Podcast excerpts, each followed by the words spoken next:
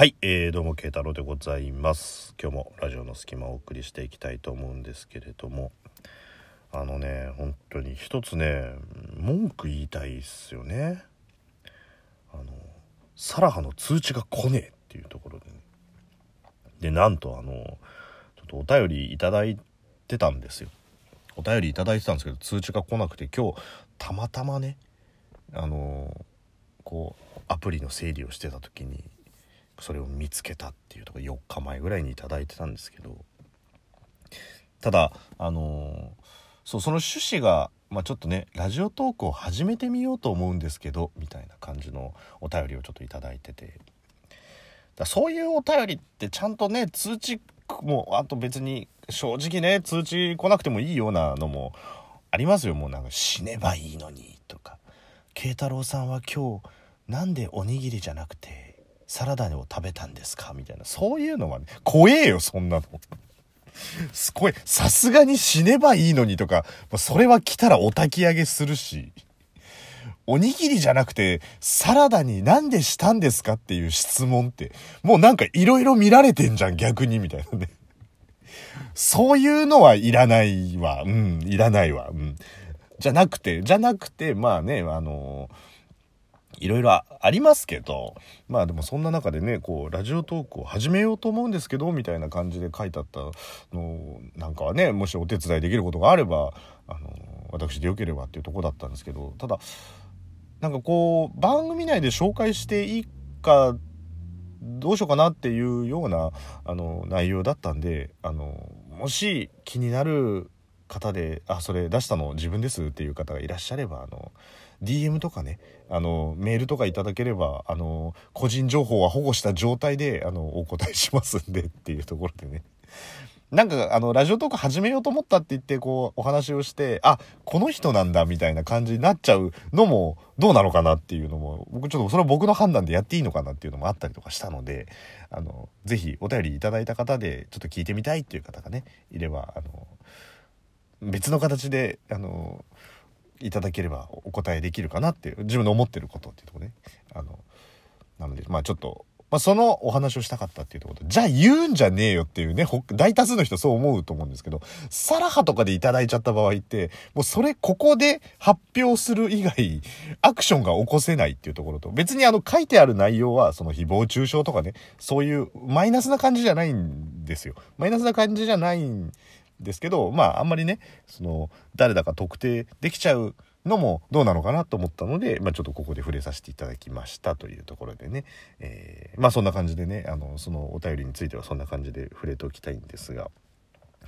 まあ、今日のお話としましてはね、ちょっと昨日と被る部分もあるんですが、やっぱりどうなんでしょうねっていうとこ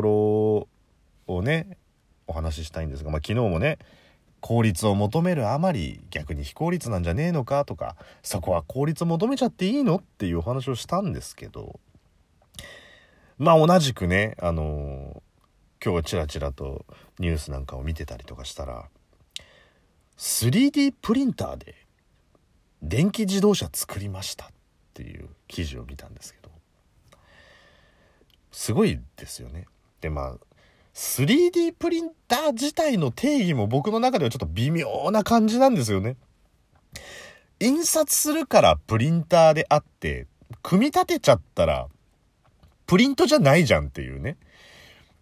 それなんかもう組み立てだったらプリンターじゃなくてもうビルダーみたいな感じの名前の方がいいんじゃねえのっていうね、気はするんですけど、その 3D プリンターで電気自動車作っちゃったっていうね。なんか怖いな。ウィーン、うーん、ウィーン、ウィーン、はい、ボディできました。はい、じゃあエンジン積んで、はい、車です、みたいな感じっていうのは。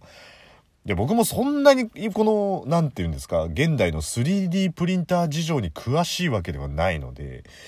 まあ、その強度的なのとかね、あんたが思ってるより全然まともだよとかっていうのはあるのかもしれないですけど、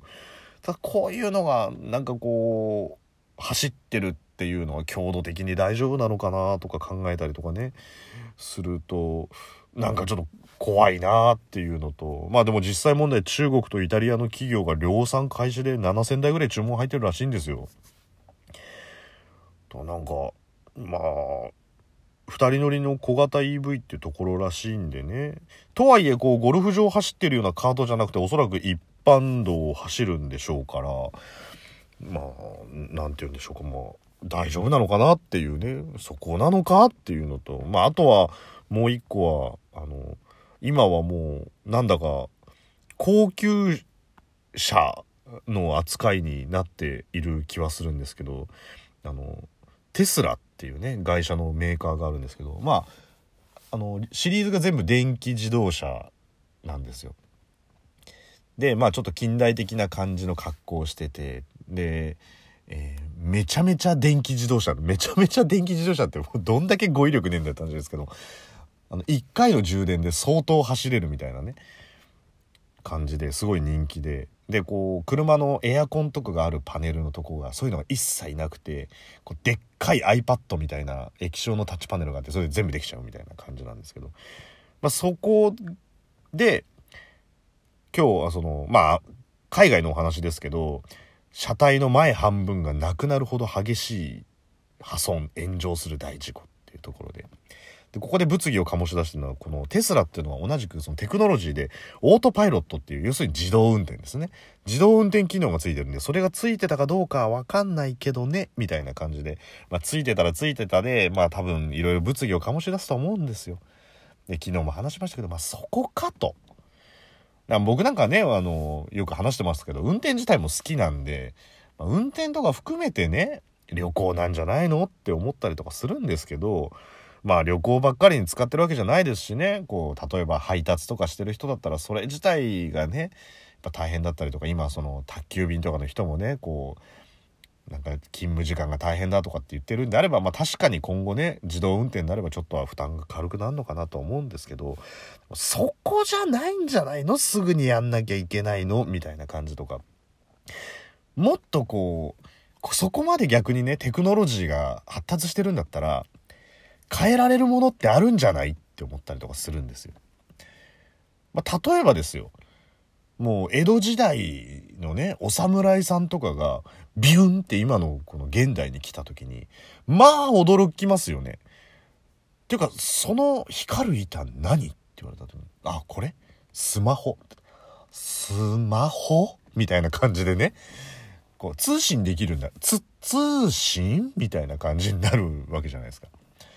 ねもうカゴ屋しかいなかったところがこう車が走っててとかで家だってもう全然ね江戸の長屋に比べたら今もなんか2階建て3階建てとか下手したらマンションとか見たらぶったまげると思うんですけど。でもそんなお侍さんもねえねえねえねえねえねえあれ傘じゃねみたいな感じのね。まあ、あの、江戸、江戸時代からビュンって来た人が、傘じゃねっていう言い方をするかどうかわかんないですけど、多分江戸時代の人が見ても雨が降ったらあれは傘だってわかる。逆を言えばそれぐらいテクノロジーがあまり発達してない分野なわけじゃないですか。こう水をね、あの、全く水滴をつけないような繊維だったりとか、台風で突風が吹いても折れない骨みたいなのが開発されてたとしても、昔って雨降ってたらなんか持ってたんですよねっていう時代にはなってないっていうことを考えるとそっちを改良してあげた方がもっと喜ぶ人たちっているんじゃないのかしらね？みたいなね。あとはあれですよ。そうね。時代で言ったら40年30年とか40年とか経ったあと、まあ、40年、50年、50年いってるかどうかわかんないですけど、の人たちがビュンってまたこの現代に来た時に、え？何その電卓？って言ったら、これはね、電卓じゃなくてスマホ。スマホ？みたいな感じも、その今それ言いたいだけだろっていう感じになるわけじゃないですか。まあでもね、基準としてはもう鉄道とか走ってますから、その鉄道の進化のしっぷり、その新幹線が速くなってたりとかね、車がもうよりこう未来的な形になっていたりとか。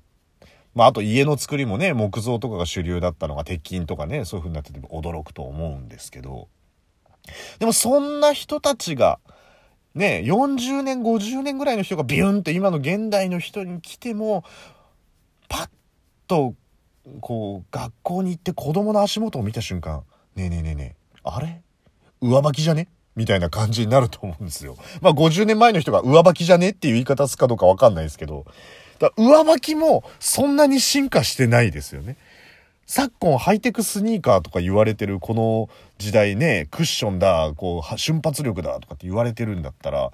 もっと上履きがスタイリッシュになっててもいいと思うし、なんならさっきも言った通り、水を一切つけないコーティングとかね、ガラスコーティングとか、こう、コーティングがしっかりしてんだったら、もう、床のコーティングをちゃんとしちゃえば、上履きと体育館履き分ける必要なくね？みたいなね。むしろそっちの方が全国の子供を持ってるお父さんお母さんは2足買わなくていいっていう感じでね、喜ぶんじゃないかとか、逆に上履き自体にコーティングをしてしまえば、たまにこう昼休みとかに上履きのまんま校庭に出ると、すごい悪いことした気分になるみたいな感じもなくなるんじゃねえのっていうね。その点においてはまだまだ上履きは改良の余地があるっていうね。まあ、ちょっとそんなことを感じたりとか。まあ、逆にね、